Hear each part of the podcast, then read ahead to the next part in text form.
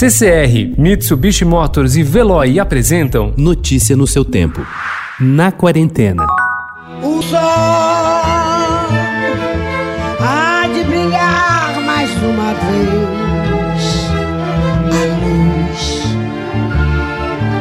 há de entrar nos corações.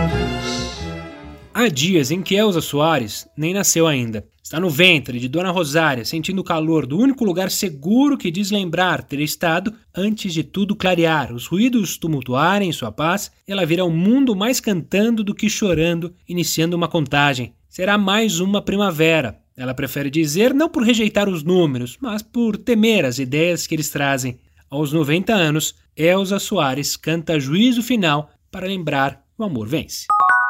European 162, what's your emergency? We have a 7500. Open the door! Several men attacked our cockpit. We stopped them for now. The captain is injured. Status of the crew, I don't know. They have a hostage. They're gonna kill him if I don't open the door. Joseph Gordon-Levitt andou meio sumido nos últimos tempos, mas foi por uma boa causa. O ator de 500 Dias com Ela, A Origem e A Travessia estava se dedicando à família. Ele e sua mulher, Tasha McCauley, CEO da companhia de tecnologia Fellow Robots, têm dois filhos, nascidos em 2015 e 2017. Durante esse período, ele se dedicou à sua plataforma de arte colaborativa, a Hit Record, mas praticamente não fez nada como ator. Agora está de volta com Seven 7500, primeiro longa-metragem do alemão radicado em Viena, Patrick Vorath, que já está disponível na plataforma de streaming Amazon Prime Video. Em 7500, ele é Tobias, piloto de um avião que é sequestrado por extremistas.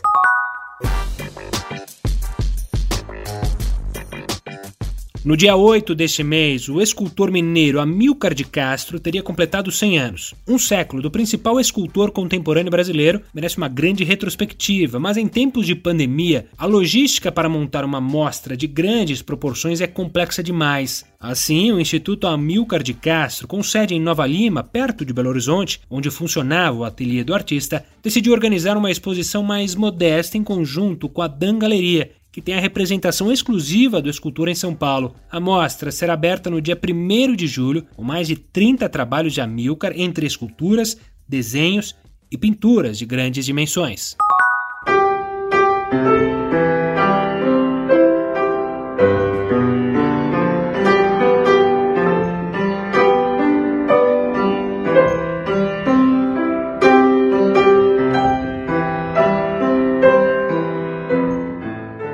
A história do maestro João Carlos Martins completa hoje 80 anos, celebrados por uma live em que vai atuar com músicos da Baquiana Filarmônica SESI São Paulo e artistas convidados também. É uma história sobre tragédia e superação. Virtuoso no início da carreira, sofreu uma sequência de acidentes que reduziram progressivamente o movimento das mãos. Ao todo, foram 24 operações, até que ele abandonasse o piano e o trocasse pela regência. O abandono nunca foi completo, mesmo que ele pudesse usar poucos os dedos, esboçando sempre um possível retorno ao instrumento. Retornos curtos, seguidos de novas despedidas, sempre capazes de atrair grande atenção midiática. Notícia no seu tempo. Oferecimento CCR e Mitsubishi Motors. Apoio Veloy. Fique em casa. Passe sem filas com o Veloy depois.